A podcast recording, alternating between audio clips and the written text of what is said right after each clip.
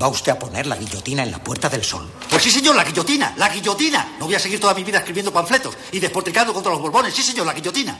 La reina. ¡Zas! Guillotina. Los chulos de la reina. ¡Zas! Guillotina. Los chulos del rey. ¡Zas! Guillotina. Los ministros. ¡Zas! Guillotina. Los obispos que los rodean. Guillotina, guillotina, guillotina, guillotina. Todos guillotinados. Sí, señor, la guillotina. ¿Ha terminado usted? Sí, señor. Vamos a comer. Welcome to Carne, Carne Cru- Cruda, Cruda, the album. Join us for danger, excitement, innovations, and Al bueno de don Ramón, don Ramón Tamames, no le ha entendido nadie. Por no entender, no le entiende ni la ultraderecha que anunció con bombo y platillo su candidatura a presidente y ahora no sabe cómo devolverlo al baúl de los recuerdos del que lo sacaron como si fuera un muñeco de Mari Carmen. Pensaron que sería eso, la marioneta de ventrílocuo a la que meterle la mano por detrás y moverle los labios. Pero don Ramón les ha salido respondón, negando a Vox más que un San Pedro, criticando su negacionismo climático, defendiendo el estado de las autonomías, incluso proclamando que España es una nación de naciones y que la extrema derecha tiene una obsesión con la bandera que es para hacérselo mirar. Normal que al facherío le haya dado un ataque de pánico desde Abascal a los Santos, que no gana para disgustos, cuando se han dado cuenta de que la moción al gobierno va a convertirse en una moción a Vox. Porque esa es la jugada maestra que nadie ha sabido ver. Tamames nos la ha colado a todos. El bueno de don Ramón no está ahí para acabar con Pedro Sánchez, al que reconoce tener cierta estima, está ahí para cargarse a Santiago Abascal para ponerle a la ultraderecha el espejo cóncavo y mostrarla como es, una deformidad. Don Ramón le ha hecho un homenaje a otro Don Ramón, a Valle Inclán. Ya lo ha dicho todo el mundo, que va a ser un esperpento, palabra que Valle convirtió en género. La equivocación es pensar que Tamames lo ha hecho sin saberlo ni quererlo. No hay más que mirar a su biografía para encontrar las pistas que nos ha ido dejando. Si el bueno de Don Ramón ya intentó remedar a Clarín escribiendo ni más ni menos que la segunda parte de La Regenta, no podía acabar su carrera literaria sin hacer lo propio con el autor de Martes de Carnaval. Hasta eso es un guiño. Martes de Carnaval es lo que va a ser este martes la sesión del Congreso. Otro guiño lo soltó Sánchez Dragó, esperpento en sí mismo, sin necesidad de espejo cóncavo ni convexo, que reconoció que elegir a su viejo amigo Ramón como candidato fue una ocurrencia entre amigos al calor de una copa de vino. Ahí lo tenéis. Esto es una astracanada literaria maquinada por dos escritores amigos en una noche de borrachera como la que viven en Luces de Bohemia Max Estrella y Don Latino. Dos y dos, cuatro. Los dos escritores se chuzan como los dos personajes y urden el esperpéntico plan. Verás tú qué risas. Lo que se van a reír todos y lo que nos vamos a reír nosotros. Si ya lo decían en la citada obra, en España podrá faltar el pan, pero el ingenio y el buen humor no se acaban. Mi deducción es que el bueno de don Ramón, arrepentido a la vejez de sus vaivenes ideológicos y su errático itinerario político, decide reconciliarse con su pasado antifranquista y regresa al comunismo en secreto para acabar con el neofranquismo desde dentro. Infiltrado en la ultraderecha, finge estar un poco gaga para no levantar sospechas, hace el papel de entrañable nonagenario preocupado por la marcha del país y protagoniza el mayor autogolpe que se ha dado Vox desde el Viva 22 aquel festival también charlotesco con disfraces del todo a 100 y raperos fascistas de baratillo. No es la primera vez que una figura de la transición practica el quintacolumnismo para demoler el régimen del 78. Ahí está el rey emérito trabajando sin descanso por el fin de la monarquía y el advenimiento de la república. El bueno de Don Ramón le está haciendo también un remake a Don Juan Carlos. Les unen muchas cosas, la generación, el bastón y la revolución. Lo del bastón sin duda es para despistar, parecer inofensivos para no levantar sospechas mientras dinamitan los pilares del régimen que ayudaron a levantar. Hay que reconocer que Tamames nos la ha pegado a todos. Creímos que era su enorme ego hinchándose como el pecho de un palomo por la oportunidad de sentirse presidente por un rato. Pero no, su carrera, toda su carrera, ha sido un trampantojo.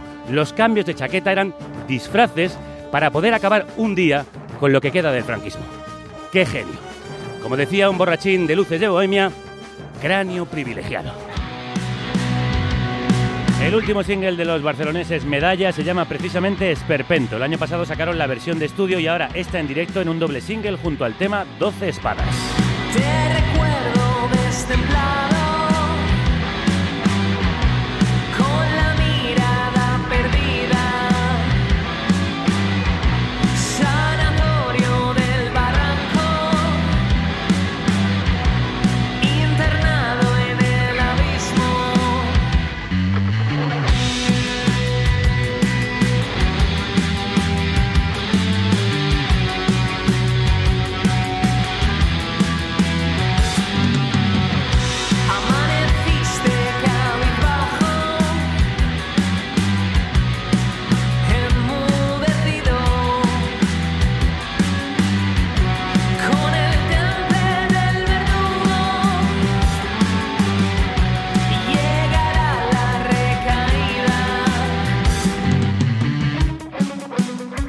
Bienvenidas y bienvenidos a la carnicería sonora que emite desde la República Independiente de la Radio, el primer podcast de este país financiado por sus oyentes. Si tú escuchas carne cruda y puedes permitírtelo, ayúdanos a hacer posible este programa que te sirve por todas las plataformas el mejor equipo formado por Kelu Robles, Paz Galeana, Celtia Tabeallo, Álvaro Vega, Marta González, Irene Valiente, Violeta Muñoz y quien te habla, Javier Gallego.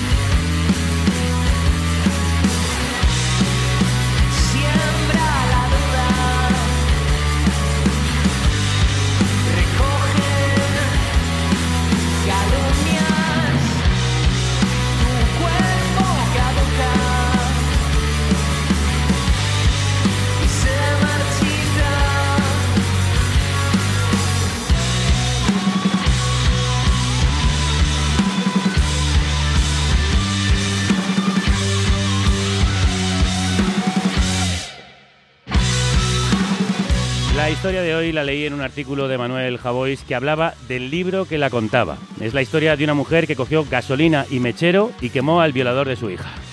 Porque aquel hombre y aquel pueblo donde ocurrió la violación la culparon a ella. Es una historia que nos recuerda por qué es importante la ley del consentimiento. Son 13 años de castigo, ¿sabes? Que si él está muerto en el cementerio, yo estoy muerta desde hace 13 años. Muerta en vida es mucho peor que estar en el cementerio. El cementerio descansas, en vida no. ¿Entiendes? A mí me mataron. Ese 17 de, de, de- de octubre me mataron a mí.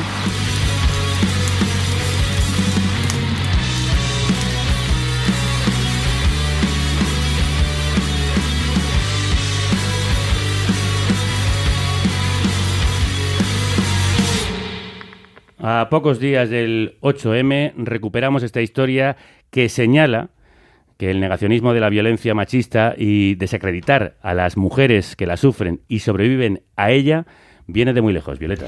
Así es, porque 24 años después, esta historia todavía nos remueve, nos emociona y nos enciende. Es una madre que después de que su hija fuera violada, ella mm, se encontraba constantemente con el violador de su hija por la calle. Entonces ella mm, de repente un día pues cogió, lo roció, le prendió fuego y murió. Ha ingresado en prisión la mujer que mató al violador de su hija durante un permiso penitenciario. La madre se lo encontró en un bar. Había pedido varios indultos, el último el pasado martes con el apoyo de 20 asociaciones. Ha pasado un mes. María del Carmen abrazaba a su hija antes de entrar en la cárcel de Foncalent para cumplir una condena de cinco años y medio por quemar al violador de su hija en 2005. El juez le ha concedido el tercer grado y hoy ha salido por primera vez. Yo sabía que iba a salir. Debilitada por las emociones, Mari Carmen saca fuerzas para dar las gracias y para reivindicar su verdad. El indulto tiene que llegar, Joaquín. Tiene que llegar, sí, Y eso bueno. de asesinato lo Pero las ¿eh? asociaciones- Que yo no soy ninguna asesina, ¿eh? Hace una década fue noticia en todos los informativos, como escuchabais. Mari Carmen García, vecina de la localidad alicantina de Benejúzar, entraba en prisión por haber quemado al hombre que violó a su hija cuando apenas tenía 13 años. pero parecía más pequeña. Apenas llegaba a los 30 kilos y aún le cabía el vestido de su primera comunión. Ese hombre tenía 62 años cuando violó a la pequeña Verónica. Era Antonio Cosme, conocido como el Pincelito, albañil de profesión, vecino suyo de siempre, osco y de pocas palabras. Y aquello ocurrió un 17 de octubre de 1998, cuando Mari Carmen mandó a su hija Verónica a comprar pan. Y al regresar a casa se entretuvo visitando a Laika, una perrita husky que merodeaba por la fábrica, donde la abordó el pincelito con un cuchillo en la mano. La condujo hasta unos pinos apartados, la tiró al suelo y la desvistió. Después de violarla, Verónica creyó que la mataría. Para salvar su vida, la pequeña juró que no contaría nada, pero cruzó las piernas mientras lo hacía. Le invadía la superstición infantil de que si entrelazas los dedos o las piernas, los juramentos quedan sin efecto. Verónica se lo contó a su madre, y aunque él fue condenado a nueve años de prisión, Ellas vivieron un infierno. El pueblo entero les dio la espalda y algunos vecinos convocaron protestas de apoyo al pincelito. Los insultos eran habituales en el colegio y en la calle. La gente los pronunciaba con toda la intención de que los oyeran, cuando salían a hacer la compra o a pasear. Cuatro años después de que el violador de su hija entrase en la cárcel, Mari Carmen esperaba en una parada del autobús en Benejúzar cuando un vehículo se detuvo y un hombre se bajó de él. Era igual de bajo, pero estaba más delgado que antes y totalmente canoso. Al darse cuenta de quién era, creyó desfallecer. El pincelito, que estaba disfrutando de un permiso penitenciario, le preguntó cómo estaba su hija y se dirigió al bar. La rabia se apoderó de Mari Carmen, que corrió hasta la gasolinera con una botella de plástico. Échame un litro de gasolina aquí dentro. Entró al bar donde se encontraba el violador de su hija con la botella y una caja de cerillas. Le tocó el hombro. ¿Te acuerdas de mí? Con usted no tengo nada que hablar. Pues para que no me olvides. y lo roció de gasolina. Y le prendió fuego. La periodista Gema Peñalosa ha reconstruido este caso brutal en el libro Fuego, la historia de la mujer que buscó justicia en una botella de gasolina, editado por Libros del Caos. Una crónica sobre la onda expansiva de la violencia machista, los estigmas que sufren las mujeres que sobreviven a ella y la frontera entre la moral y la justicia. Gema Peñalosa presume de una larga trayectoria cubriendo sucesos y tribunales. Actualmente responsable de la información de interior en el diario El Mundo. Hoy está con nosotros para recordar este caso que nos interpela desde muchos sitios. Gema Cruz, dos días. ¿Qué tal? ¿Cómo estás? Muy bien, ¿y vosotros? Muy bien, aquí contigo. Muy contenta Sí. de estar aquí, ¿eh? que me hayáis invitado. De que hayas venido. En el libro cuentas que entraste en contacto con el caso en 2005, el año en el que Mari Carmen quemó al pincelito. ¿Dónde estabas y cómo lo recuerdas? Bueno, pues yo estaba haciendo, era la periodista de sucesos de- del mundo en la delegación de Alicante y recuerdo que ese día, eh, entonces, bueno, no había móviles, teníamos los periodistas de sucesos, tenemos un escáner y por el escáner eh, empezó a sonar que una mujer había quemado a un hombre en Benejúzar, que es un pueblo del sur de Alicante. Entonces, pues fui para allá y bueno, allí es que fue a plena luz del día, fue a las 12 de la mañana. Y mm, la verdad que lo que más me llamó la atención fue que esa acción de Mari Carmen, el crimen, era el caldo de cultivo de otra cosa. Eh, porque cuando este hombre había violado a su hija en el año 1998, siete años atrás, no hubo publicidad de ese suceso. Nadie, nadie se enteró, ningún periodista nos enteramos ni de, ni de la violación, ni del posterior juicio, que fue en el año 2000. Eh, Mari Carmen y su historia pues fue conocida para el, gra- el gran público cuando ella decide quemarlo eh, en ese bar esa mañana de, de 2005.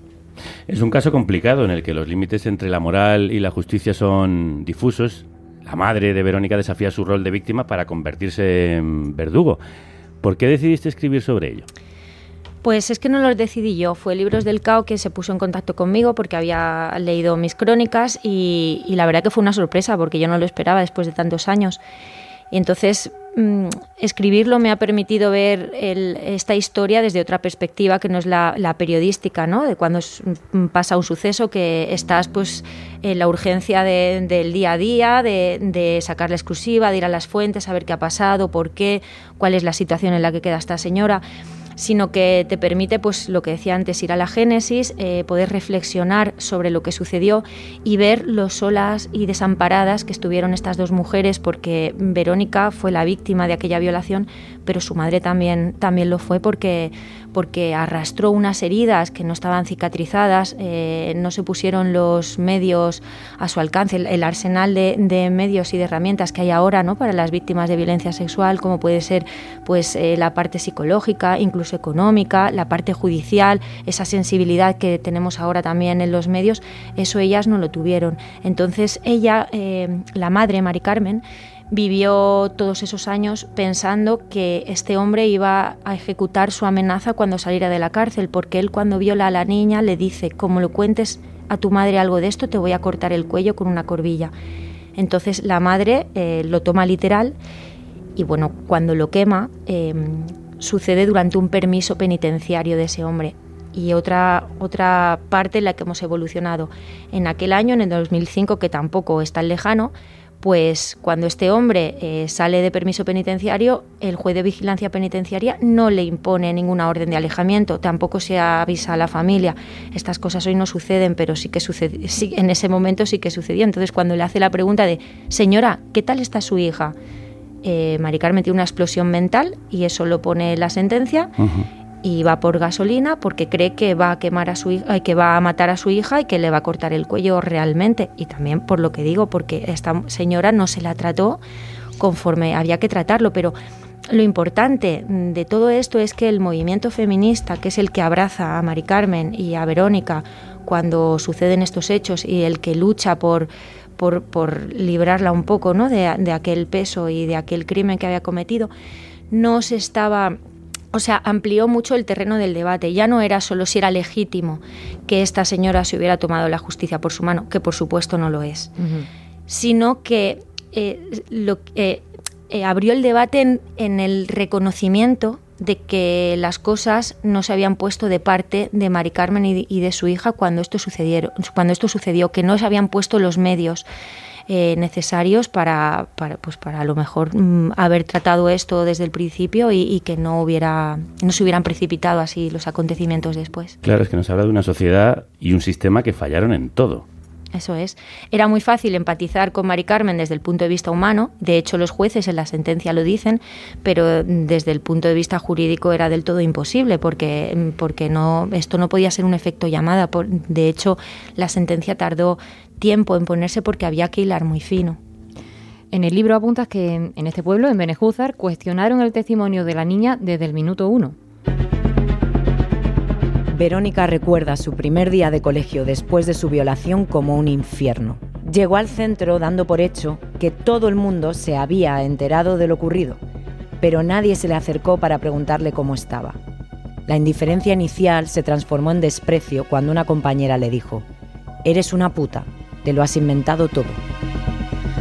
Antonio Gómez fue condenado a nueve años de prisión por la Audiencia Provincial de Alicante, un fallo avalado más tarde por el Tribunal Supremo. Sin embargo, en el colegio y en las calles del pueblo, a Verónica la increpaban, la llamaban la violá. ¿Cómo era ese ambiente inicial en Benejúzar y cómo ha sido después que tú has vuelto allí para investigar, para hacer este libro? Pues es que fue el mundo al revés. Eh, a, Verónica, a Mari Carmen y a su familia sufrieron un destierro, un destierro físico y también un destierro emocional, porque no la creyeron. De hecho, decían que la niña estaba provocando, fue al colegio y no se activó ningún protocolo psicológico. Eh, decían incluso las vecinas que era imposible que esta niña fuera al colegio dos días después de haber sido violada y que, y que hiciera educación física hubo una manifestación eh, a favor de, de este hombre, bueno, cosas del todo impensables a día de hoy, pero que sin embargo eh, sí que sucedieron. Y realmente pienso, pienso, mm, sé y puedo certificar que a día de hoy eh, no ha habido ninguna reflexión al respecto. En el pueblo. No, no. Eh, la gente no quiere hablar porque dice quiero pasar página, pero siguen diciendo yo no quiero decir nada, pero Siguen dudando del testimonio. siguen dudando, por supuesto, no es que sigan dudando, es que hay gente que sigue sin creerlo, pese a tener una sentencia que hablaba de que efectivamente había habido una violación, de que esas muestras biológicas encontradas en el cuerpo de, de Verónica mm, eran de, del pincelito y que la posibilidad de que no fueran de él eran entre una entre un billón. Eh, eso no ha servido y sigue, mm, Verónica sigue sometida, pues tantos años después, al descrédito al que están sometidas todas las víctimas de violencia sexual, al descrédito eh, desde el principio. Sí, recuerda mucho esto al caso Nevenka. ¿Qué crees que se debe ese descrédito?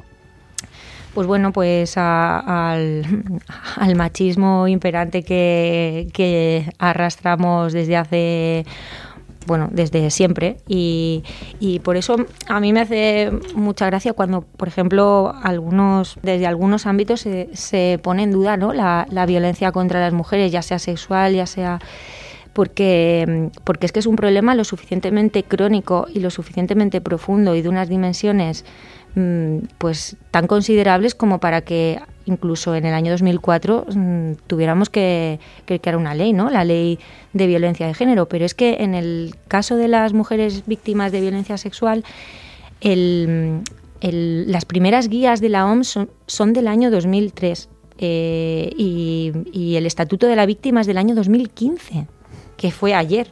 O sea, quiero decir que es que es algo que, que se ha olvidado un poco y en el que vamos paso a paso, pero que todavía hay muchísimo por hacer. La familia se mudó, Verónica se fue a vivir con sus tíos, perdió a su amiga y luego en esa época el mismo alcalde le ofreció un abogado al pincelito. Hubo manifestaciones de apoyo por parte de los vecinos. ¿Quién era Antonio Cosme y por qué disfrutaba de tanto apoyo en el pueblo? Bueno, el, el- alcalde no es que le ofreciera un abogado, eh, la familia, porque cuando en un pueblo tan pequeño, pues la gente se cree que el alcalde es el médico, el abogado, es, es todo, ¿no? Entonces fueron a él, eh, por favor, dinos un abogado, y, él pues dijo el primer nombre que, porque ahí sí que se mantuvo un poco al margen. Pues el pincelito era un hombre que estaba mm, pues bien considerado en el pueblo, era un hombre de allí, pero el motivo por qué despertaba tantas simpatías y, ponía a tanta gente de acuerdo era porque su padre eh, era un sicario mm, comunista durante la guerra civil que decidió que en su pueblo, en Benejúzar, no iba a haber muertos ni del lado de la derecha ni del lado de la izquierda. Entonces es un hombre que protegió todo aquello y el pueblo pues después se lo devolvió a la figura de su hijo. Una de las pruebas que utilizaron para intentar desacreditar a Verónica, judicial y socialmente, fue que no se había producido una ruptura del himen. Pero en Fuego, en tu libro, desmontas ese argumento apoyándote en lo que señalan las doctoras noruegas Nina Dolvik y Ellen Stokke.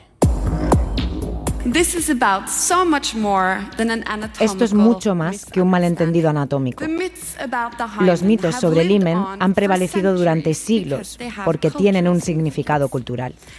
They have been used as a powerful Se han tool utilizado como una herramienta poderosa en el esfuerzo por controlar la sexualidad de las mujeres en cada cultura, religión y década histórica. historical decade. En esta conferencia llamada El fraude de la virginidad, las investigadoras hacen un buen repaso sobre los mitos y malentendidos que rodean a esta membrana ubicada en la parte externa de la vagina. Gema, ¿cuáles son y cómo influyeron en el caso de Verónica? Bueno, pues es fuera la base de todo, es a lo que se agarraron eh, los detractores de Verónica, es que me da esta vergüenza decirlo, Sí, sí, detractores sí. de Verónica, una Sí, niña sí. de 13 años. Como si hubiera detractores de una víctima es. eh, demostrada en la justicia, ¿no? Eso Pero bueno. es, eh, se agarraron a eso, ¿ves? No hay rotura del himen, no, hay, no ha habido violación. Eh, bueno, pues eso es lo que ellos repetían una y otra vez para y de hecho todavía lo siguen creyendo. Esto mm, desafortunadamente es así, pero como parte positiva y cómo hemos evolucionado, pues que ahora afortunadamente las mujeres están víctimas de violencia sexual están dejando de ser pues como un mero almacén de pruebas, ¿no? Como un apéndice el cuerpo de las mujeres, quiero decir, como un apéndice del escenario del crimen en el que se los se cogían pruebas sin, sin tener en cuenta pues sus sentimientos, sus emociones. Ahora la policía o la Guardia Civil que se encarga de entrevistar a estas víctimas, pues han hecho cursos, eh, saben cómo preguntar, saben cómo interpretar silencios, saben que a lo mejor si no le dan un dato preciso no significa que se lo hayan inventado, sino que están en, en estado de shock. Pues todo esto pues ha evolucionado y es algo por lo que debemos de felicitarnos. Pues bueno, en el caso de Verónica, aunque no hubo rotura del himen, sí había otras muchas pruebas, otros indicios de la violencia que había sufrido en torno a sus genitales. Bueno, pero es que en una sociedad pequeña que no quiere darse cuenta y que tiene los ojos cerrados y los oídos tapados, pues por mucho es que la podía haber violado delante de todos, que hubieran seguido diciendo que, que eso no era cierto. Y, y así sigue con, con el paso de los años. De hecho, Verónica y su familia ya no, vive allí, ya no viven allí. Eh, tuvieron que irse porque aquello era insostenible para ellas. Bueno, exactamente como le pasó a Nevenka. Ya lo hemos contado aquí, os recomendamos también el documental. Por recordarlo, el- en el caso de Verónica había sangre en la zona de la violación, órganos sexuales enrojecidos y manchados de tierra, la bolsa del pan en el suelo, en fin, muchísimos indicios. La historia de Verónica y Mari Carmen eh, revive los estigmas que pesan sobre las supervivientes de violencia sexual y pone sobre la mesa un concepto que no hemos dejado de analizar en los últimos meses, el consentimiento.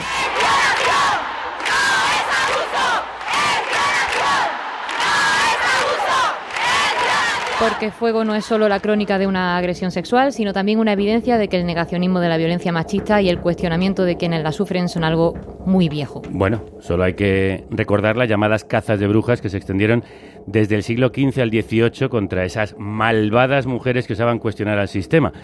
Pero no recuerdo casos antiguos de niñas como Verónica. Precisamente en relación a las víctimas infantiles, en Fuego, Gema recupera tratados médicos de mediados del siglo XIX. Una discreción y una delicadeza extremas son necesarias cuando se procede al reconocimiento de mujeres jóvenes y niños. Se debe poner mucha mesura cuando nos ocupamos de ellos. Y en todo caso, solo hay que explorarlos en presencia de uno de sus padres o de una mujer. Bien, me parece una medida acertada, dada la delicadeza que requiere un caso de este tipo, ¿no? Sí, si no fuese por lo que viene después. Así se previene cualquier recriminación y se pone a resguardo de la calumnia. Gemma, en el libro aporta datos como estos, que demuestran que hasta el mito de las denuncias falsas es tan antiguo como la Biblia. Esa presión social y judicial que pesa sobre las víctimas para que demuestren que se han resistido fue muy claro en el caso de la manada de Pamplona, que dio pie a la ley del consentimiento. Todo esto le ocurrió a Verónica paso por paso. ¿Cómo has vivido tú el, debate sobre la ley del consentimiento viniendo de este caso? A ver, primero me gustaría aclarar que es que eh, a día de hoy todavía se mantiene que es que una víctima de violencia sexual tiene que ser una víctima ideal. Es decir, tiene que ser una víctima que tenga un trabajo súper estable, una familia, que viva en un barrio mm, de cierta clase social porque, y esto yo me lo atribuyo también como periodista, mm, cuando una mujer que se dedica a ejercer la prostitución eh, es víctima de violencia sexual, en los medios de comunicación no se le da la misma publicidad que cuando una mujer, eh, no sé, voy a poner por ejemplo, del barrio de La Moraleja, casada y estupenda y es víctima de violencia sexual, no se le da la misma publicidad. ¿Por qué? Mm, Verónica a lo mejor tampoco era una víctima ideal y por ideal me refiero a que no era una niña mansa, no era, pues tenía su carácter, tenía su madre también tenía mm, pues pues sus, sus filias y sus fobias dentro del pueblo, no. De hecho, Mari Carmen eh, era una persona que dentro del pueblo era considerada como una extranjera, por eso ella también, eh, porque era de otro pueblo de al lado. Era y forastera. Era una forastera, claro. Entonces, esto de las víctimas eh, ideales también es algo que tenemos que hacerle hueco porque, porque sigue sucediendo. Y esto es muy, bueno, a mí me parece muy grave que a día de hoy no siga sucediendo y es cierto ¿eh? que sucede. En Fuego también haces varias referencias al crimen de Alcácer, un caso de 1998 en el que tres jóvenes de 14 y 15 años fueron secuestradas, violadas y asesinadas, que se volvió, bueno, que fue un caso súper mediático. Ocurrió seis años antes del de Verónica. ¿Cómo te marcó a ti y a ella misma? Pues a ella le marca porque cuando el pincelito mm, la viola, ella está pensando, él le dice, por favor, no me mates, no me mates, y ella reconoce que está pensando en las niñas de Alcácer en ese momento. Eh, Verónica la violan en el 98 y las niñas desaparecen en el, en el 92. Bueno, desaparecen y, y son torturadas hasta la muerte en ese año. La sentencia, el juicio de las niñas de Alcácer sucede en el 97, un año antes, y eso marca tanto a Verónica que en ese momento piensa, a mí también me va a suceder lo mismo y me van a matar. El miedo que ella tenía estaba reflejado por casos como ese. Claro, exactamente. Y el libro también eh, comprende el arco temporal este, desde que llegan las niñas de Alcácer hasta que eh, sale la sentencia de la manada, porque Mari Carmen entra en prisión por estos hechos en el año 2014, sale en 2017 y en, el 16 es cuando se hace pública la sentencia de la manada, la que hay que recordar un voto particular de uno de los magistrados diciendo que es que apreciaba holgorio en, en la víctima. Después de haber escuchado y leído todos los testimonios de este caso, ¿qué importancia crees tú que tiene la ley del solo sí es sí, la ley del consentimiento? Bueno, pues yo creo que tiene una importancia eh, fundamental, creo que es una ley que había que, hacer, eh, pero mm, entiendo que sí que hay una parte técnica que patina, es la parte técnica que emborrona todo, porque es una ley integral, es una ley que por primera vez protege a la mujer, eh, a la víctima en todos los aspectos, pero en esta parte técnica que realmente no entiendo cómo ha podido pasar porque supuestamente pues un ministerio tiene a su eh, bueno pues tiene eh, está rodeado de, profesionales que haya sucedido esto pues lo emborrona. Es como en un folio blanco un punto negro que ha sido lo suficientemente escandaloso por las escarcelaciones en, y, y por eso pues me da un poco de pena que no haya podido lucir como debe lucir una ley tan necesaria como, como era esta y tan completa, la verdad. Sí, tan necesaria para casos como el de Verónica. Un caso que demuestra cómo la violencia machista se extiende como una mancha de aceite más allá de quienes la sufren directamente, marcando y dañando de por vida a su entorno más cercano. Es lo que le sucedió a Mari Carmen. El 17 de julio de 2009, cuatro años después de que Mari Carmen prendiese fuego al violador de su hija, la audiencia de Alicante la condenó a nueve años y medio de prisión por el asesinato con alevosía del pincelito y por las quemaduras que le provocó a otro cliente del bar. Sí, la defensa recurrió apoyándose en la debacle emocional en la que se encontraba Mari Carmen desde la violación de su hija. Pero las crisis nerviosas, los ataques de pánico, los intentos de suicidio y la depresión que había sufrido durante más de una década no sirvieron para anular la condena. Aunque desde el punto de vista moral podemos comprender lo que ha debido sufrir la acusada y su familia, sin embargo, desde el punto de vista del ordenamiento jurídico, tales conductas han de ser debidamente castigadas y reprochadas, pues nadie puede tomarse la justicia por su mano. En junio de 2010, el Tribunal Supremo determinó que las capacidades de Mari Carmen estaban limitadas, pero no lo suficiente como para anular su voluntad y su inteligencia, por lo que no anuló su pena, pero la rebajó a cinco años y medio. Su ingreso en prisión se retrasó tres años hasta mayo de 2014, gracias a los tres indultos que solicitaron en ese tiempo tanto su abogado, Joaquín Galant, como el movimiento feminista de Alicante encabezado por Mar Esquembre. Gema, en Fuego cuentas que al principio Mari Carmen se mostró muy reticente a que se involucrara Esquembre. Llegó a decirle a su abogado, no, feministas, no. ¿Ha cambiado? Eh, bueno, la verdad es que mm, cuando yo me he acercado a ellas y me acerqué con mucho cuidado porque yo no era quien para volver a abrir mm, las heridas que tenían y han sido súper generosas conmigo, eh, es que ellas mm, no son conscientes de cómo se les falló. Entonces, eh, no están en condiciones, según he podido yo ver, de hacer una reflexión sobre si han cambiado de opinión sobre el feminismo, sobre qué les falló. Realmente no quería porque eh, Mari Carmen estaba tan, tan centrada en, en- en lo que le pasaba que decía, es que más problemas no, el feminismo puede suponerme otro problema. Entonces no quiso, pero gracias a su abogado hizo una buena conexión con, con la plataforma feminista de Alicante y gracias a esto pues, pues el caso volvió al primer plano y hubo, hubo un, movimiento y en redes sociales que todavía empezaban bastante importante, sí.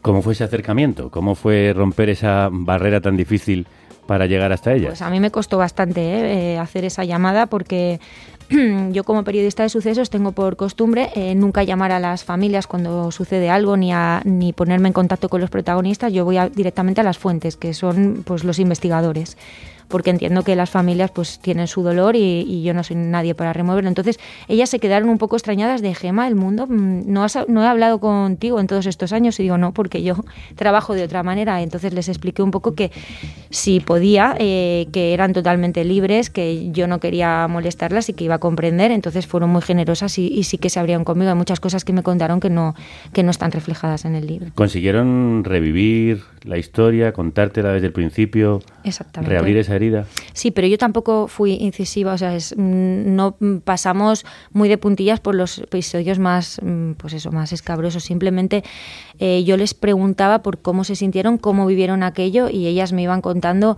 y de una manera, pues eso, como, mm, como un poco, pues, pues resignadas. La ¿Y cómo están ahora? resignadas. Pues resignadas. Es que tú has dicho antes que ellas no llegaron a comprender cómo le falló la sociedad No, y la sigue- justicia. ni- ni siguen lo- sin comprender. sin comprenderlo. O sea, no es que no lo comprendan, ellas siguen sin ser conscientes y sin tener ese sentimiento a lo mejor de impotencia o de rabia, eh, de decir, eh, es que a mí me fallaron, ¿no? o de reivindicar aquello que a lo que tenían derecho y no, eh, ese sentimiento ellas no lo tienen, no tienen esa, mm, no sé, vamos a decir, esa capacidad de, de reflexión porque supongo yo que bastante han sufrido y, y no se les ha puesto, como decía antes, pues los medios, esa tabla de salvación, ¿no? Para poder transitar por, por todo aquello que, que no es, que es algo bastante grave. De hecho, como decía, Verónica en el juicio contra su violador no tuvo una mampara separándola de él, eh, testificó cara a cara, eh, haciendo frente a, a un interrogatorio del todo improcedente por parte de, de la defensa de su violador, cosas que ahora pues no suceden y, y que hasta hace no tanto pues, pues estaban ahí y sucedían. ¿Y Verónica ha podido superar su violación y todo este episodio? Pues eso yo no se lo he preguntado. Mm, No, no lo he preguntado, pero ella pues lo cuenta como, como bueno, es algo pasado, me sucedió y, y miro para adelante y, y sigo y, y ya está. En noviembre de 2017, Mari Carmen obtuvo el tercer grado y se fue a vivir con su hija a Murcia. ¿Cómo recibió la sociedad ese caso? ¿Cómo lo trataron los medios cuando ella salió de la cárcel? Pues la verdad que tampoco fue algo, porque ella ya había cumplido. Mm, Yo creo que la sentencia, eh, la de la audiencia de Alicante, nueve años, Después, esa rebaja del Supremo por, por aplicarle un- una eximente incompleta, el Supremo mm, fue generoso porque es que de- debemos de recordar que no deja de ser un crimen, un asesinato con alevosía, alevoso. Ella fue a por una, gasol a por una botella de gasolina, lo- es decir, eh, que se queden cinco años es, mm, ju- jurídicamente hablando, es, es generoso con esa eximente, porque entonces tú no puedes hacer un efecto llamada de a cualquiera que le pase esto, no puedes lanzar ese mensaje, ¿no? A cualquiera que le pase esto puede ir eh, a comprar una botella de gasolina o puede eh, coger un cuchillo y matar porque no pasa nada porque hay detrás estas cosas. Entonces, en eso sí que la justicia ha tenido que ser muy muy clara y, porque una cosa es lo que pudieran pensar a nivel eh, personal y humano eh, quienes imparten justicia, los magistrados y, y los tribunales, y otra cosa es, pues eso, eh, poner, plasmarlo en un fallo que pueda sentar jurisprudencia. Claro, pero también es cierto, lo hemos dicho, que no tuvieron en cuenta todos los eximentes que llevaron a ese momento de enajenación. La depresión, la Sí, sí, ansiedad... lo tuvo en cuenta el Supremo, por eso rebajó a cinco años, porque un, crim- un asesinato eh, con alevosía no son Claro, cinco años. Son muchos más. Son muchos más. ¿Fue la prensa tan injusta con ellas como fue la sociedad y el sistema? No. Eh, la prensa lo que pasa que con ellas para mi gusto fue inconsciente, sobre todo los programas de televisión.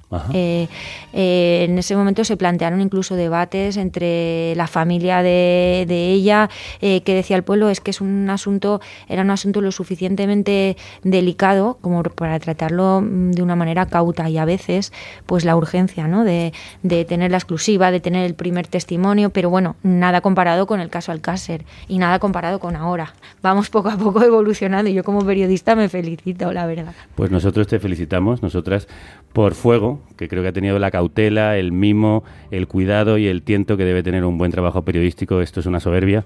Gracias por haberlo presentado aquí en Carne Cruda. Gracias a vosotros por haberme invitado, que me encanta vuestro programa. Qué bien. Lo mismo decimos de tu libro. Gracias. Carne Cruda tiene aplicación para escuchar en directo o diferido. O diferido. o diferido. Búscala en Play Store y llévanos en tu móvil. Llévanos en tu móvil.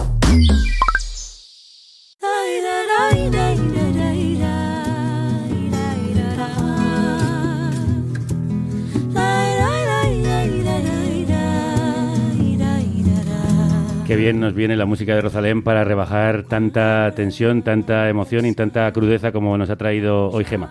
Suena María Rosalén porque esta tarde en el teatro estamos con ella grabando un programa especial que emitiremos mañana miércoles y María os ha enviado este mensaje a todas vosotras. Muy buenas a todas, a todos. Este 21 de marzo estaremos en el Teatro Fígaro de Madrid reencontrándome con mi familia de carne cruda, porque si con alguien yo tenía que celebrar este décimo aniversario, era con ellos.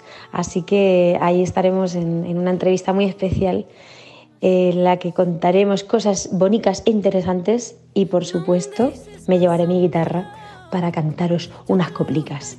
Allí nos vemos, un besazo gigante. ¡Mua! ajuda a viure i aquest camí, aquest destí que ens ha fet família. Apagamos un fuego, pero encendemos otro. Candela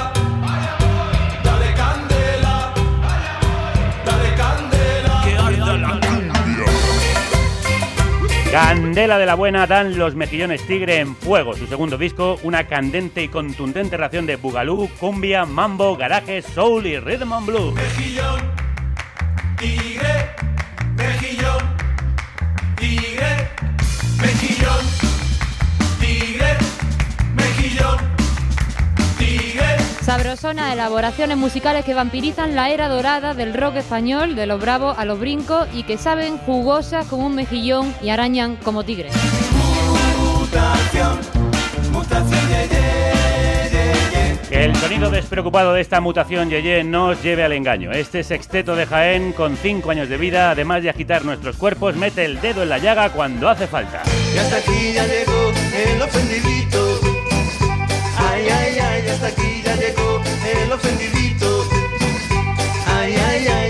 Ya están aquí, ya han llegado los mejillones tigre. Sí, y nosotras no estamos nada ofendidas, al revés, estamos encantadas de recibir a Iñaki a la voz y Dani y Citi en la guitarra, que han venido desde la Tierra de los Olivos en representación de los seis componentes de los mejillones tigre. Crudos días, ¿cómo estáis? Muy buenas, ¿qué tal? Muy buenas, ¿qué tal? Bueno, bueno, de mi segunda tierra, de la tierra de mi familia de Jaén, Y os llamáis mejillones tigre, un plato gallego. Bien, como mi apellido. Eh, quizá este era el grupo que tenía que venir a este programa, sin duda alguna. Pero ¿no se han acusado todavía de apropiación cultural y gastronómica, Iñaki? De momento nada, de momento todo bien. Y además por Galicia, fenómeno, nos tratan muy bien. Y, y nos lo pasamos muy bien siempre que vamos. ¿En qué momento y por qué el nombre? Mm, a ver, lo bonito sería decir que fue a, partir de la comida que hace tan rica la madre de Iñaki. Eso es lo bonito, porque quedaría muy bien. Pero fue un poco al eh, el azar. Sí, Pues el azar. eso nos sonaba bien. eh, sé. Es un buen nombre, el azar. Bueno, que nos han contado que aunque soy de secano, la banda nació en un chiringuito en la playa, que y claro, lo mínimo que podía pasar es que se llamara Los Mejillones Tigre. ¿De qué sobremesa salió esta idea de montar una banda? Pues eh, la verdad es que en ese momento yo no estaba, fíjate. Vaya, te perdiste la Hostia, pues sobremesa. Me perdí la sobremesa. Pues eso fue, fue en Cádiz, ¿no? Sí, sí, sí. Que fuimos a ver a un concierto de todos tus muertos que se habían vuelto a juntar. Un grupo argentino. Sí. Y al día siguiente estábamos ahí con la resaquita y eso, hablando en, en la playa. Y dijimos, vamos a hacer. Bueno, salió una propuesta de una fiesta y querían un grupo de versiones. Y nosotros en ese momento no teníamos nada y dijimos, vamos a juntarnos y hacemos canciones que nos gusten. Y hicimos desde Parálisis Permanente a, Cortatu, pasando por los brincos. Sí, sí, sí, sí. Y a partir de ahí dijimos, vamos a sacar temas propios y seguimos para adelante. Y ahí Y dejasteis aparcados a Parálisis y a Cortatu y cogisteis a los brincos. Ahí, Una más o mezcla. menos. Y ahí avisamos también a Fiti eh, mediante el teléfono. Oye, Fiti, ¿que ¿te apetece o no? Claro, yo estaba fuera de juego. Y Fue recibir la llamada. Calienta que sales. Claro, claro, fue calienta que sales, pero ya, venga, vamos para adelante. ¿Y queda algo de Jaén en vuestra coctelera musical? Eh, hombre, sí, nosotros somos de Jaén, básicamente. pero influencias musicales andaluzas, hombre, algo hay, ¿no? Pero poca, poca cosa. No- nos gusta más pasar el charco. No hay límite en la temática de vuestras canciones, desde luego lo estamos escuchando, que lo mismo hablan de naturaleza y digestivos que de asuntos de los que ya nos advirtió el mismísimo Pedro Sánchez. Salvo una invasión zombie, creo que este gobierno ha tenido que enfrentarse a situaciones absolutamente inéditas. Ya no hay muertos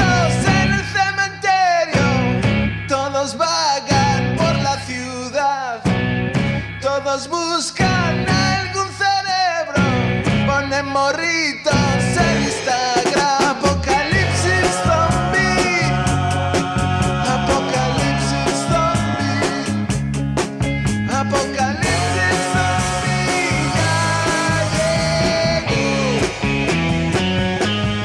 Vuestras letras son aparentemente cachondas, pero en algunas como esta criticáis temas como la adicción que tenemos a los teléfonos móviles. ¿De dónde surgen los temas, Iñaki?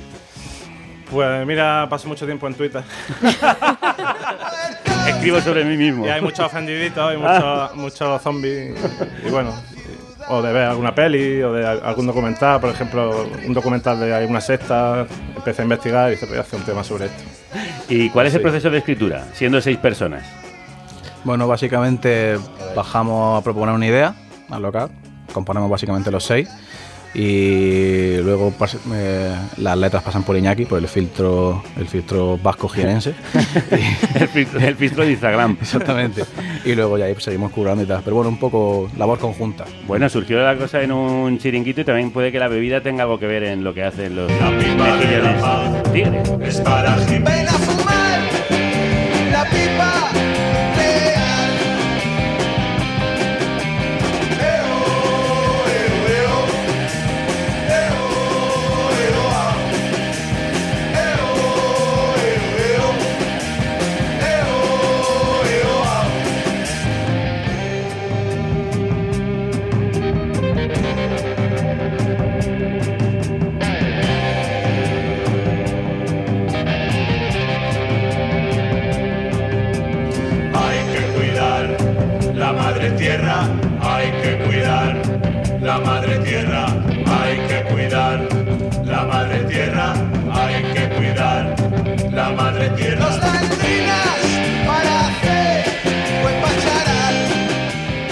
sentido del humor y la ironía dicen que no se entienden en la radio, pero están muy presentes en temas como este de vuestro anterior trabajo, Tropical y Salvaje.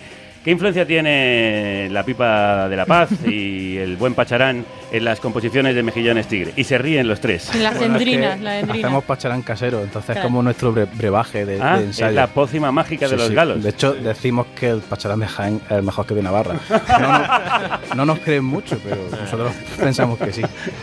Y luego, eh, la verdad es que todos nuestros temas, luego cuando hacemos el, el repertorio y ensayamos, nos paramos, nos paramos a pensar y decimos, a lo mejor parece que somos un poquito alcohólicos, ¿no? Que si pacharán, agua de fuego, chupito. Somos honestos, honestos. Soy honesto, como febrero que es un mes honesto, pues que estamos en marzo, pero bueno, eh, Sí, sí. no, no escondéis nada, también te lo digo, como media España. ¿Para Tenemos una vamos a cultura muy alcohólica en España y, la- y está muy arraigada. O sea que. no pasa nada. ¿Y los conciertos son tan agitados como vuestras canciones? Sí, sí, los conciertos son- claro. suelen ser una fiesta y se hace poco tropical. Se baila, se Poco bebe. tropical. Poco tropical. Me encanta. Se baila, se bebe y se disfruta. Vamos. Sí, y ellos vampirizan. Soy el vampiro que entra en tu habitación. Soy el que nunca necesita invitación. Soy el que siempre te desangra con amor. Yo soy el vampiro que te muerde el corazón. Vampirizan no solo ese jugo de endrina, sino un montón de grupos de los 70. ¿Cuáles son vuestras referencias musicales principales? Pues desde los brincos. Desde los brincos a grupos sudamericanos como los Mirlos o, o los Yetis, pasando por Siniestro Total, por ejemplo, que es mi grupo favorito de toda la vida. Bien, Siniestro. bien por ti, bien por ti. Yo creo que por eso se ve las letras un poco la ironía y el rollo. O sea. Y muchos, muchos grupos diferentes, vamos. Sí, también un, grupo de los 60, 70, ¿no? Mucho, Sí. mucho grupo inglés, un grupo chicha peruana. Sí, los Kings, los Beatles, vamos, te pone a decir. Bueno, pero confesadnos algo. ¿Cuánto hay de esta película? Soy un Drácula yeye que a nadie asusto. Si no tiemblan ante mí no me disgusto. Soy un vampiro genial que En nada el tema que escuchábamos, los jóvenes seguramente no lo identificarán, pero es Andrés Pajares en Drácula Yeye, una película de 1968. Pues sí, pues viene un poco por ahí, porque de hecho está la frase que digo de soy un Drácula Yeye. Y viene por ahí, y aparte que yo soy muy fan de las películas de vampiros y de Drácula, del cine de terror y del cine en general. O sea que- Sí, también está muy presente, yo creo, en la estética de todo el disco y de lo que Sí. hacéis, ¿no? Yo creo que sí, que se, se ve alcohol y cine. En mis 600 me voy. Insuperable mezcla. Soy moderno, soy eterno y lo estoy pasando bien. Bueno, entre vuestro repertorio de sonido más latinoamericano, ¿habéis planteado añadir el reggaetón? Sí, estamos en ello. Estábamos pensando, en la puerta estábamos hablando. Tenéis un grupo de WhatsApp eh, para los seis hablando Sí, de sí, eso. sí. No, cinco, porque uno no quiere. No se nos olvide. A ver si vamos a salir de aquí y se nos va a olvidar hacer No, reggaetón. Eh, porque en la eterno debate que hay reggaetón sí, reggaetón no, eh, ¿dónde os, pues, ¿dónde os Nos, pone- colocáis? nos ponemos en Jamaica en el ragamuffin. que, fue, que fue antes que el reggaetón. La tercera vía. La vía intermedia. Reggaetón todavía no, pero sí hay mucha cumbia. cumbia es el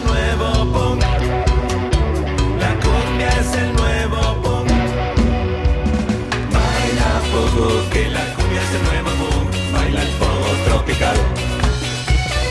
Muy bien, el fuego tropical, baila el, trogo, el fuego tropical al ritmo de cumbia punk. ¿Y qué pasa? Que la cumbia es el nuevo punk, ¿por qué? Pues porque después de un concierto en Santa Coloma, no recuerdo, un muchacho que estaba un poco borracho me dijo, la es el nuevo punk. Y digo, pues sí. No le puso ni un pero. Ni un pero. y, y luego, investigando un poco en internet, vimos que esa frase ya existía. O sea, que No sabemos el autor original, No, pero... Lo mismo fue ese, ese hombre, ¿no? lo mismo fue, alguien lo escuchó y lo metió en internet, pero no lo sé. Pero suena bien. ¿Hay tanto cachondeo como parece dentro del grupo como en las letras, fuera? Hombre, Sí, muchísimo. Siempre. Estamos así 24 horas. Sí. Artizo. Yo creo que, princi- que principalmente porque A veces cansa. antes que creo que principalmente que antes que compañeros de grupo somos amigos. Entonces, si salimos de ca- salimos de caña juntos, por ejemplo, o sea que y se nota y la furgoneta Los es viajes de furgoneta, eso son una odisea. nos reímos hasta de las discusiones. Mucho viaje de furgoneta tenéis que tragaros, ¿no? Porque desde Joder. Las comunicaciones no están nada bien. El último fue de ahora, pues fíjate lo que, lo que nos dio tiempo a hacer. Y a arreglar. Bueno, ¿y qué tal la escena cienense, musical? Bueno, pues hay bastante, bastantes grupos y, Sí, sí. ¿Hay un buen momento? Sí, Jaén- siempre ha sido- Yo creo que Jaén, sí Jaén siempre ha sido-. Siempre ha habido, siempre ha habido cosas, la verdad. Sí, sí, sí. Lo que Siempre pasa ha es que es muy, bandas de calidad, ¿no? es muy difícil salir de ahí. de Es Jaén, difícil salir. Por Siempre lo que habido- sea, por las comunicaciones. Por, por algo será. Ha habido buena comunicación siempre con Granada, ¿no? Que también tiene una escena. Granada, Granada, sí.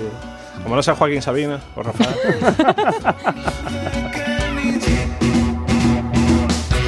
Bueno, Violeta, nos tomamos la última con los mejillones. Bueno, la última, la última no se dice nunca. En todo caso, la, la penúltima. Bueno, venga, pues toma, te invito a esta. Agua de fuego para tomar. Que si pacharán, que se haga de fuego.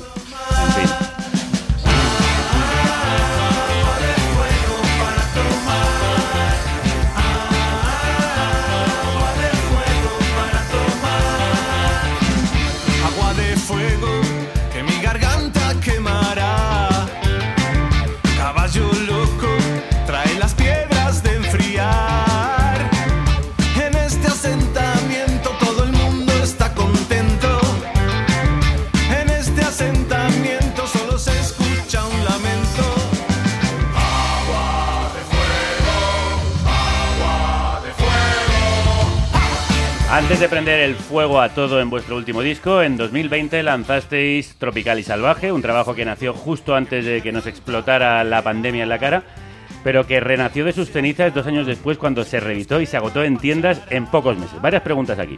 Tenéis una mm, gran y muy fanática masa de seguidores. Sí, la verdad es que la gente respondió súper bien. Y, y la noticia de que se reeditaba el disco y que se habían agotado todo, pues bueno, nos dio fuerza para luego seguir adelante y seguir currando. ¿Hay un interés por estos viejos sonidos? Sí, totalmente. Somos fanáticos de, del sonido clásico. Pero no digo solo entre vosotros, sino que hay un público para, Ah, pues para el sonido de los 60 y 70. Siempre hay, también es verdad que hay un público de cierta edad.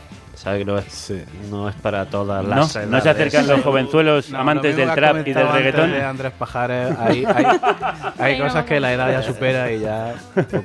Claro. Y la otra pregunta al respecto es cómo vivisteis en la banda esos tiempos pandémicos. Buf. Ay, ay, Dios mío. Pues teníamos la gira del disco preparada y fue eh, veníamos a Madrid, ¿no? Sí, sí, sí. Y el, el mismo día que nos confinaron, nos dijeron que no. Que pensábamos que nos quedábamos aquí en Madrid encerrados, vaya. Sí, estuvimos en la tele y eso. Un, do- un 13 de marzo así.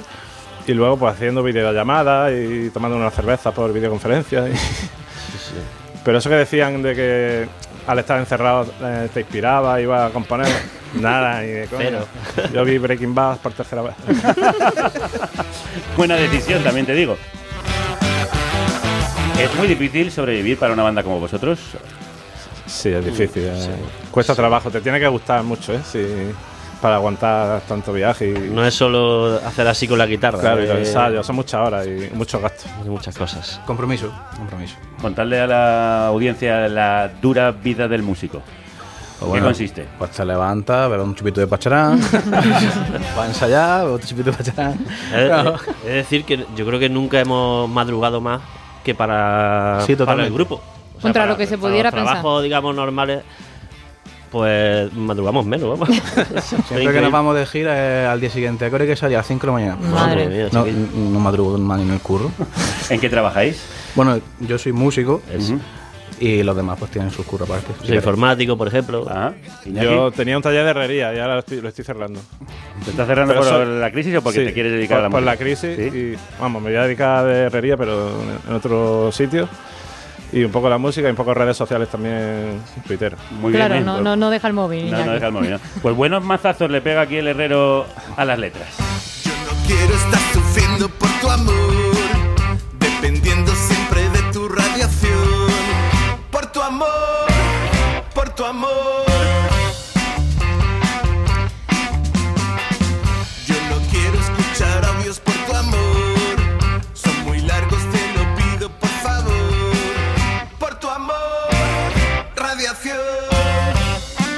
Bueno, a nuestros oyentes les gusta más sufrir radioacción que radiación. Esto es un chiste de Kelu que me lo ha metido aquí. ¿Qué os parece? Buenísimo. No, chistazo. No nos podríamos ganar la vida en el Club de la Comedia, pero vosotros sí que sí que llenáis sala. Lo petasteis en Madrid el pasado 24 de febrero en el Fan House Music Bar. ¡Viva! ¿Por dónde va a seguir la gira? Qué guapo estuvo, ¿eh? De verdad. Sí, bolazo, bolazo, doy fe. Pues nos vemos ya próximamente. El siguiente es el día 11 en Alicante. Muy bien. El 19 de marzo en Sevilla, Sala X. El 25 de marzo nos vemos en Jaén. Y ya si queréis más, pues meteros en nuestras redes sociales. Muy bien, bueno, pues creo que nos queréis tocar en directo aquí en el escenario de la República Independiente un tema con influencias de discazos como el revólver de los Beatles, el contrabando de los brincos, el Odyssey and Oracle de los zombies. Pero el vuestro añade cierta crítica al mundillo de la industria musical. Iñaki, cuéntanos, ¿de qué os quejáis en la fábula del promotor y el trovador? Nos quejamos un poco del trato que suelen recibir las bandas, ¿no? Las bandas que no son bandas grandes. Y de, sobre todo de los festivales estos que organizan un festival con 30 bandas en vez de organizarlo con 15 y tratar a todos bien, ¿no? Tratan a las grandes de puta madre y a los pequeños pues los tienen ahí como comodines, ¿no? Y eso es más o menos lo que nos quejamos, que dignidad. Dignidad, había que decirlo y se ha dicho. Y lo van a cantar aquí los Mejillones Tigre en directo con todos vosotros y vosotras, la fábula del promotor y el trovador. Anoche tuve un sueño en Technicolor. Me encontraba unas monedas en el pantalón. ¿Qué puedo hacer? Organizar un festival. Vamos a hacer muy fuerte la promoción. Mundo Sonoro ha mandado confirmación. ¿Qué puedo hacer para que vengáis a tocar? Que no se apagar, que no se apagar, que no se apagar, que no se apagar.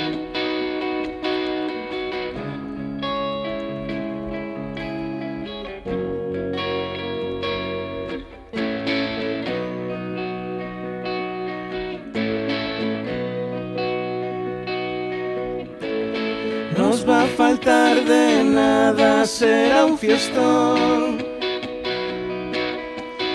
Va a ir toda la gente guapa del rock and roll.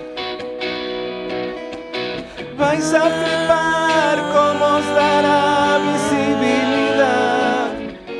Vais a flipar, vais a flipar, vais a flipar, voice softly by.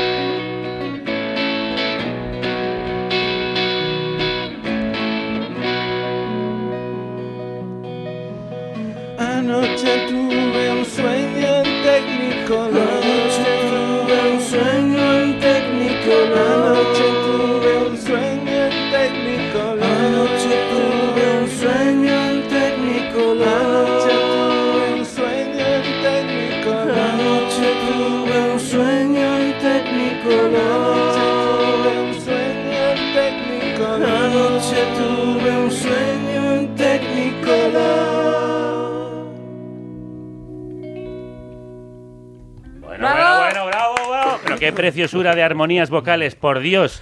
Bueno, gracias por venir a hacer promoción fuerte aquí en Carne Cruda. Muchas gracias a vosotros y vosotras. Y por hacernos flipar. Por cierto, este tema que recuerda al Es DNI que es de totalmente Pony Bravo. el reverso luminoso y tecnicolor de mi DNI de los Pony Bravo y actualizado, claro. Esa charla con un, con un promotor ahí vendiéndote la moto. Ah, sí. eh, muy bien, muy bien por traerlo de nuevo. Ahí, aquí. ahí, la conexión andaluza, muy bien. Y con una buena tapa de mejillones tigre nos vamos hasta mañana para tomarnos juntos de nuevo otra ración de buena información, cultura y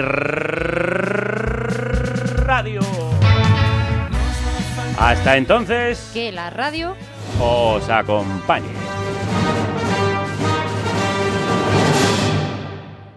Espera espera, espera, espera, que antes de irnos nos acaba de decir Iñaki que él lleva las redes de atención Desatranques Jaén. Vamos, eh, eh, qué increíble. Es mi sueño ahora mismo, conocer a la persona que lleva esas redes. Bueno, de hecho, tú cuando te presentaste aquí me dijiste. Es que fue así. Yo cuando vine a hacer la entrevista para llevar las redes sociales de carne cruda, le dije a Javier, hombre, yo no creo que pueda hacerlo tan bien como Desatranque Jaén. Pero. Pues aquí está uno de los culpables. Iñaki, cuéntanos, ¿cómo, cómo lo hacéis? ¿Cómo lo haces?